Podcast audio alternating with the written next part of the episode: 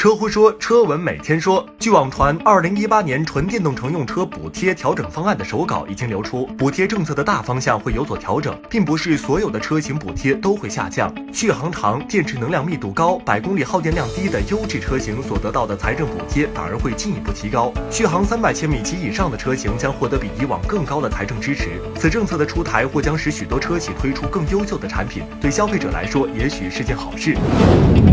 继本田宣布推出电动车后，丰田也于近日表示，该公司计划在二零二零年初生产逾十款电动车型，首先在中国市场开始销售。到二零三零年，将投资约一点五万亿日元用于电动汽车的研发。二零二五年前后，全球每款丰田和雷克萨斯汽车都将拥有专门的电动版车型。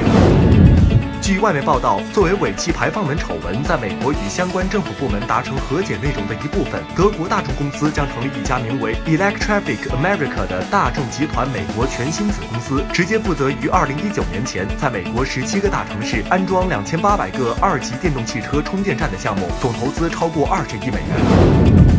激光雷达产业近期开始变成了加利福尼亚州的淘金热。福特汽车公司执行董事长比尔·福特也加入了这场竞赛。比尔·福特的风投公司近日参与入股了激光雷达研发公司 Oster。激光雷达系统是对自动驾驶汽车摄像头及雷达的一个重要补充。截至二零二六年，激光雷达市场全球销量额预计将高达二十五亿美元，而去年该行业的销售额仅为二点三亿美元。关注微信公众号“爱车乎”，更多新鲜有趣的新能源汽车资讯抢先放送。